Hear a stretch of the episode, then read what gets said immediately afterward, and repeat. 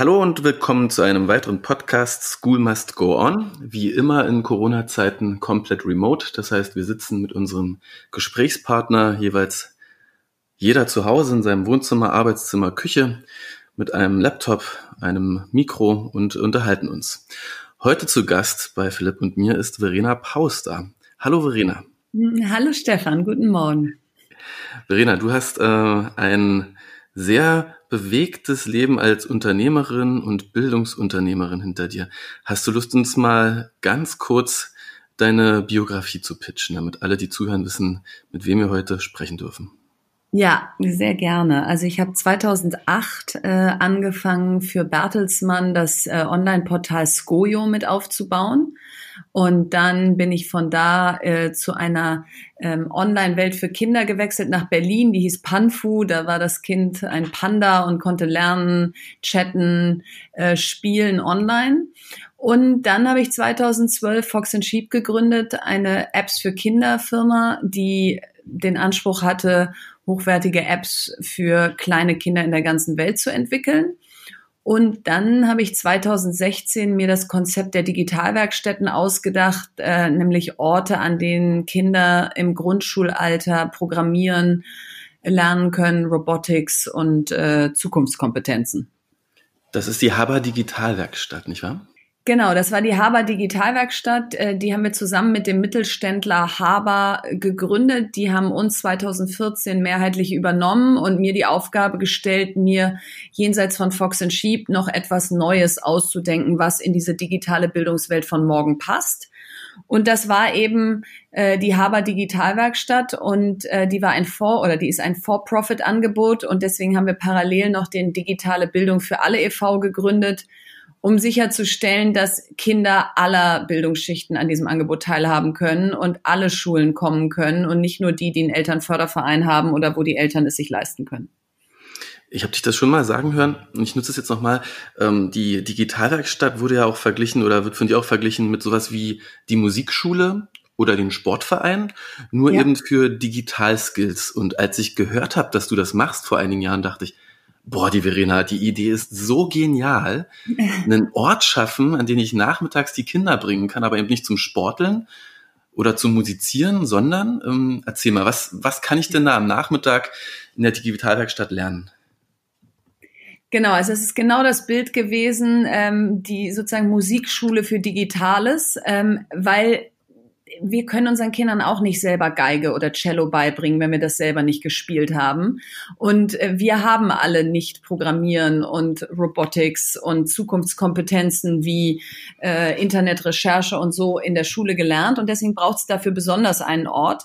Das heißt, wenn die Kinder nachmittags zu uns kommen, dann nehmen sie entweder an einmaligen Workshops teil und äh, schneiden einen Film oder lernen mit Scratch eigene Spiele zu programmieren. Oder sie haben eben wirklich einen wöchentlichen Kurs jeden Donnerstag Nachmittag für anderthalb Stunden, so wie ja Sportverein und Musikschule auch regelmäßig sind, damit es eben nicht nur so Event-Charakter hat, nach dem Motto, oh wie cool, wir programmieren heute mal, sondern dass es sich verstetigt und im Idealfall ja auch dazu führt, dass es eine Leidenschaft wird, die sie ein Leben lang nicht mehr loslässt und sie dann vielleicht auch mit höherer Wahrscheinlichkeit äh, Softwareprogrammierung und andere äh, Studiengänge der Zukunft studieren lässt. Ich finde das ähm, total beeindruckend ähm, und finde, so wie ja ähm, Sport und auch Musik, ähm, wenn es dann am Nachmittag solche Angebote gibt, ja staatlich bezuschusst werden, müsste ja sowas auch bezuschusst werden. Habt ihr es geschafft, über die Jahre zu sagen, es gibt da äh, ein System, das es allen ermöglicht, daran teilzunehmen? Oder hat der Staat das so noch nicht erkannt, dass es eigentlich gut wäre, außerschulische Angebote rund um äh, ja, Technologieverständnis und äh, Tech-Skills äh, entsprechend auch ein Stück weit zu subventionieren? Also ich glaube, das ist die große Problematik im deutschen Bildungssystem, dass wir der Meinung sind, dass Wirtschaft da nichts zu suchen hat, obwohl wir natürlich die großen Schulbuchverlage haben, die einen Großteil der Materialien in die Schulen ähm, reinverkaufen. Und deswegen immer, wenn ein kommerzieller Anbieter kommt, sagen, na, der kann ja unmöglich gut sein, weil der ist ja kommerziell. Und ich habe mich aber bewusst für eine For-Profit GmbH entschieden und nicht für eine Non-Profit-Lösung, denn ich wollte nicht warten, bis ein staatliches Förderprogramm in Jahr drei dann mal aufgelegt ist und man die 100 Seiten Dokumentation ausgefüllt hat und dann aber den Zuschuss doch nicht bekommt, weil irgendwas in der Satzung falsch war, sondern ich wollte selber im Driver Seat sitzen und sagen, die Eltern, die sich's leisten können, die ja auch für Musikschule und andere Sachen zahlen, bezahlen. Und die Schulen, die einen Elternförderverein haben oder ihre staatlichen Töpfe nicht für Whiteboards nutzen, sondern für sowas, die können dann ihren Beitrag leisten. Und für die anderen müssen wir eben über den EV Unternehmenspartnerschaften und Sponsoren finden, die das bezahlen. Und das hat super gut funktioniert, die Wirtschaft mit in die Pflicht zu nehmen und zu sagen, ihr braucht diese Fachkräfte von morgen. Also fangt nicht erst an, 23-Jährigen schmackhaft zu machen, dass Softwareprogrammierung auch spannend ist, sondern helft mit, dass die Kinder von Anfang an auch dieses Thema mitlernen. Und über den Weg haben wir es geschafft, dass alle teilhaben konnten. Der Staat hat da aber nicht unbedingt mitgeholfen. Und wie ist das dann mit den Eltern? Also ich, ähm, ich mache manchmal so Vorträge im, im BITS, im Berufsinformationszentrum äh, der Agentur für Arbeit, ähm, so für Schulabgänger und erzähle eben von den Jobs der Zukunft, den Berufen, die es vor 15 Jahren noch nicht gab, Online-Marketing-Manager, Produktmanager, äh, Webdeveloper und äh, dann kommen mal Eltern und Kinder manchmal auch Lehrer von so Abgangsklassen, die eben überlegen, wo sie sich bewerben. Und dann kriegen immer alle ganz große Augen. Also nicht nur die Schüler, sondern auch die, die Eltern wissen ja oft nicht, äh, was, was sind denn das für Fähigkeiten, die mein Kind jetzt eigentlich für die Berufswelt von morgen braucht? Habt ihr das Gefühl, ähm, die, die Eltern verstehen das Angebot der Digitalwerkstatt und es ist bei denen schon angekommen und die können als Entscheider da ein Stück weit mitwirken und sagen, hey, wir gucken uns das mal an? Nee, das ist totale Erwachsenenbildung, die wir da erstmal machen müssen, äh, bevor die sich einem solchen Angebot nähern. Also ich habe mal spaßhaft gesagt, am Anfang, als ich angefangen habe mit den Apps für Kindern, da hätte ich mich auch auf den Schulhof stellen können und Drogen verkaufen können. Das war wirklich ähm, von der öffentlichen Konnotation, was ich da tue, war das so verpönt. Und auch bis heute sind diese diffusen Ängste, die einem da entgegenschlagen, wenn man Kinder und Digitalisierung in einem Satz sagt, die sind so groß. Ähm, da habe ich mich also im Laufe der Zeit dran gewöhnt, dass der Grund dafür ist, dass wir keine Bilder im Kopf haben, was wir meinen. Das heißt, wenn du Eltern sagst, Digitalisierung oder ähm, Geräte an die Schulen, dann gehen bei denen alle Alarmknöpfe an, weil sie dann das Bild haben, dass jetzt auch noch in der Schule gedaddelt wird, so wie sie zu Hause schon den Fortnite-Konsum nicht im Griff haben. Und in dem Moment, wo du dann aber sagst, warte mal, es geht darum, ein digitales Daumenkino zu basteln in Form eines Stop-Motion-Films. Oder es geht darum, aus Pappe und Alufolie einen Roboterkopf zu erstellen und dann hat den ein Kind auf und die anderen navigieren das Kind durch den Klassenraum und je präziser die Befehle sind, also gehe drei Schritte nach vorne und nicht einfach nur gehe nach vorne, äh, desto besser wird das Kind sich da zurechtfinden dann haben die plötzlich andere Bilder im Kopf und verstehen, dass digitale Bildung nicht noch mehr Konsum ist, sondern im besten Fall zu weniger Konsum und mehr bewussten Medien, ähm, mehr bewusster Mediennutzung führt. Das ist ja eigentlich auch ein Skill, den viele, viele Lehrer sich wünschen und den viele Lehrer bräuchten in Zeiten, in denen äh, die, die klasseneigene WhatsApp-Gruppe äh, durchaus auch mal den Lehrer überfordert, wenn da gemobbt wird, wenn da ähm, nicht jugendfreie. Inhalte geteilt werden und ähnliches. Und ihr macht ja nun mit der Digitalwerkstatt auch etwas, es ist ja im Grunde wie ein, mh, hm, na, wie ein extra Schulfach im Grunde. Das, was ja oft eben gesagt wird, Schule soll mehr Digitalkompetenz transportieren. Wie erlebt ihr denn die Schulen in solchen Momenten als Partner oder wie reagieren Lehrer generell darauf, wenn man sagt, man möchte jungen Menschen gern Digitalkompetenz beibringen? Also die Lehrer sind da wesentlich offener, als man denkt. Die freuen sich wirklich, wenn jemand reinkommt und auf das Curriculum angepasst Vorschläge macht. Also wenn es im Sachkundeunterricht Ozeane gerade sind, dann zu sagen, wie kann man jetzt in Form eines E-Book-Creators Ozeane mal anders bearbeiten und den Kindern das beizubringen und damit auch gleich die Lehrer zu schulen, das hat wahnsinnig viel offene Ohren immer ähm, mit sich gebracht. Denn man muss einfach sehen, wir leben in einem Land mit Lehrermangel, Schulleitermangel, schlecht ausgestatteten Schulen und individuellem Unterricht, Inklusion, Integration und offener Ganztag. Das heißt, da ist ordentlich was auf dem Teller des Lehrers schon drauf oder der Lehrerin. Und jetzt kommt noch Digitalisierung. Und das wird bisher als, oh Gott, noch was wahrgenommen und nicht, ach, das könnte mir doch bei den anderen vier Themen eigentlich helfen. Und ich glaube, darum muss es gehen, dass digitale Bildung auch eine Hilfe für den Lehrer ist und nicht das nächste, nächste Thema, mit dem man sich jetzt beschäftigen muss. Und wie hast du denn die Tage ähm, jetzt in der Corona-Krise, die Schulschließungen wahrgenommen? Was passiert da so in den Köpfen von Lehrern, von Schülern und von Eltern? Also ich gl glaube, die große Chance dieser Krise, um mal nicht nur in die Risiken zu erwähnen, ist, dass, dass sich die Bildung und die Schulwelt jetzt mit dem Thema gerade beschäftigen muss. Bisher war das immer nice to have oder es rutschte hinten runter, weil der Tag schon voll genug war. Und jetzt ist einfach klar, wie sollen gerade die Lehrerinnen und Lehrer mit den Schülern zu Hause kommunizieren? Wie können sie die Lerninhalte an die Kinder vermitteln? Wie binden sie die Eltern mit ein, aber überfordern die Eltern auch nicht, weil die auch noch selber Jobs haben und im Homeoffice funktionieren müssen? Also ich glaube, das ist gerade eine echte Belastungsprobe für alle und auf der anderen Seite die Chance zu sehen, guck mal, bisher habe ich das vielleicht alles in eine Ecke gestellt und verteufelt und jetzt differenziere ich das mal ein bisschen mehr und gucke, welche Programme mich wirklich weiterbringen und wie ich die vielleicht auch zukünftig in den Unterricht einbinden kann, wenn alle wieder in der Schule sind. Ihr, ihr homeschoolt ja selbst auch. Äh, dein Mann und du, ihr seid beide Unternehmer. Ich glaube, ihr seid auch wahnsinnig busy in diesen Tagen. Mhm. Habt wahrscheinlich viel mit Mitarbeitern zu tun. Die Frage Kurzarbeit, wie funktioniert das Homeoffice? Ja. Ähm, Kunden managen, Investoren managen, die Liquidität managen und dann Kinder zu Hause, die gerade gehomeschoolt werden. Wie, wie sieht euer Tag so aus momentan? Also wir haben, als das losging, gesagt, wir müssen eine ganz klare Struktur schaffen, weil sonst verhandeln wir erstens jeden Tag alles wieder neu mit unseren Kindern und zweitens drehen wir alle durch. Und ähm, insofern ist die Struktur jetzt so, dass Philipp, ähm, mein Mann, die Kleine, die ist zwei, also äh, ehrlich gesagt das größte Problem in dieser Phase. Ähm, die nimmt er morgens mit ins Büro bis 13 Uhr. Im Büro bei ihm ist keiner. Die sind alle im Homeoffice, das heißt, sie kann da relativ frei spielen. Und ich bleib mit den Jungs hier zu Hause und mache mit denen bis 13 Uhr Homeschooling.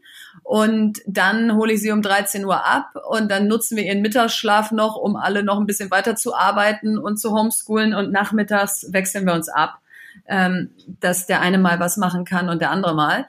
Also es ist ein totaler Flickenteppich und auf der anderen Seite geht es allen gerade so. Ich kenne niemanden, der nicht gerade ächzt und sagt, puh, lange halte ich das nicht mehr durch. Also ich glaube, wir müssen einfach anerkennen, dass das eine Ausnahmesituation ist und wir dürfen uns jetzt alle auch nicht zu sehr unter Druck setzen. Sprich, wenn es dann mal Netflix ist, weil beide parallel eine Telefonkonferenz haben oder wenn es dann mal mehr WhatsApp mit den Freunden ist, weil man die im Moment nicht sieht, dann ist das so. Ähm, also ich glaube, man muss jetzt so ein bisschen loslassen, äh, damit wir da alle gut durchkommen. Und so ganz praktisch, ähm, wie, wie läuft Homeschooling bei euch? Habt ihr das Glück, dass die Kinder äh, online jeden Tag mit den Lehrern connected sind, per Messenger-Dienst oder E-Mail oder ähm, digitalem Klassenraum? Oder müsst ihr mehr selbst äh, in die Hand nehmen und den Stoff einteilen in kleine Häppchen? Nee, wir haben die, das Glück, dass die Kinder über eine Plattform mit den Lehrern verbunden sind. Da werden jeden Morgen die Aufgaben eingestellt ähm, von jedem Lehrer und dann können die Kinder die bearbeiten, ihr, ihre Ergebnisse hochladen und bekommen dann Feedback vom Lehrer nicht in Echtzeit, aber zumindest äh, gibt es einen Austausch. Und ab und zu gibt es eine Videokonferenz mit der ganzen Klasse, wo man sich einfach auch mal sieht und miteinander reden kann. Aber ansonsten ist das natürlich noch kein interaktives Klassenzimmer oder virtuelles Klassenzimmer. Das heißt, du musst schon daneben sitzen, du musst dann schon immer wieder antreiben, erklären, äh, Videos aufrufen, die das nochmal besser erklären. Also die, der, die Eltern haben gerade schon mehr als eine Moderatorenrolle. Ähm, und das ist einerseits, glaube ich, ganz gut, weil die Eltern einfach auch mal sich damit beschäftigen, jetzt alle, was ihre Kinder eigentlich jeden Tag machen. Und auf der anderen Seite natürlich unglaublich anspruchsvoll, wenn man parallel auch noch arbeiten muss. Wahnsinn. Hast du das Gefühl, ihr seid an einer typischen deutschen Schule oder habt ihr Glück, an einer besonders digitalen Schule zu sein? Also wir sind nicht an einer typischen. Ich glaube, wir sind über der Norm, was da die Ausstattung angeht. Wir sind aber jetzt auch nicht der Leuchtturm. Also ähm, ich glaube, wir, wir haben es gerade gut im Sinne von, ich bekomme nicht morgens elf E-Mails pro Kind und dann muss ich die erstmal sortieren und in eine Reihenfolge bringen und dann ausdrucken und, und das alles. Also das haben wir nicht. Aber wie gesagt, wir sind auch noch nicht da, dass es jetzt äh, eine virtu ein virtuelles Klassenzimmer gibt, ähm, wo es eben auch einen Feedback-Kanal in Echtzeit zu den Lehrern gibt. Ähm, also insofern, ich glaube, besser als die Norm, aber nicht ganz vorne.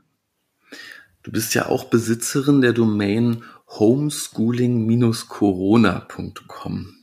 Mhm. Äh, dafür erstmal Gratulation, so weitsichtig zu, gewesen zu sein und diese Die habe ich vor zwei Tagen gekauft. Also, und also. musstest du die noch, musstest du die dann noch irgendeinem Chinesen abkaufen, der die äh, schon vor vier Wochen gekauft hat, oder gab es die einfach so? Nee, die gab es einfach so. Die gab es einfach so vor zwei Tagen. Wahnsinn. Äh, das, ich habe eigentlich mehrere Fragen. In, in Homeschooling, dieses Wort kennt ja der typisch Deutsche nicht. Äh, das ist ja eigentlich ein Riesentrend in so manchem Land der Welt. Hattest du vorher schon Kontakt zu Homeschooling? Hast du selbst mal überlegt zu homeschoolen? Also ich habe immer wieder damit geliebäugelt mit dem Konzept, weil ich einfach ein sehr freiheitsliebender Mensch bin. Ich liebe Reisen in andere Länder. Ich arbeite auch viel im Ausland. Und da habe ich mir immer vorgestellt, ich könnte die Kinder mitnehmen und homeschoolen. Ähm, und das war immer so eine, ja, so eine romantische Vorstellung. Deswegen habe ich mich persönlich sehr mit Lösungen beschäftigt. Hier gibt es zum Beispiel in Berlin ein Konzept, das heißt BINA, B-I-N-A. Die machen genau das. Die überlegen sich, wie kann eigentlich eine virtuelle Schule aussehen.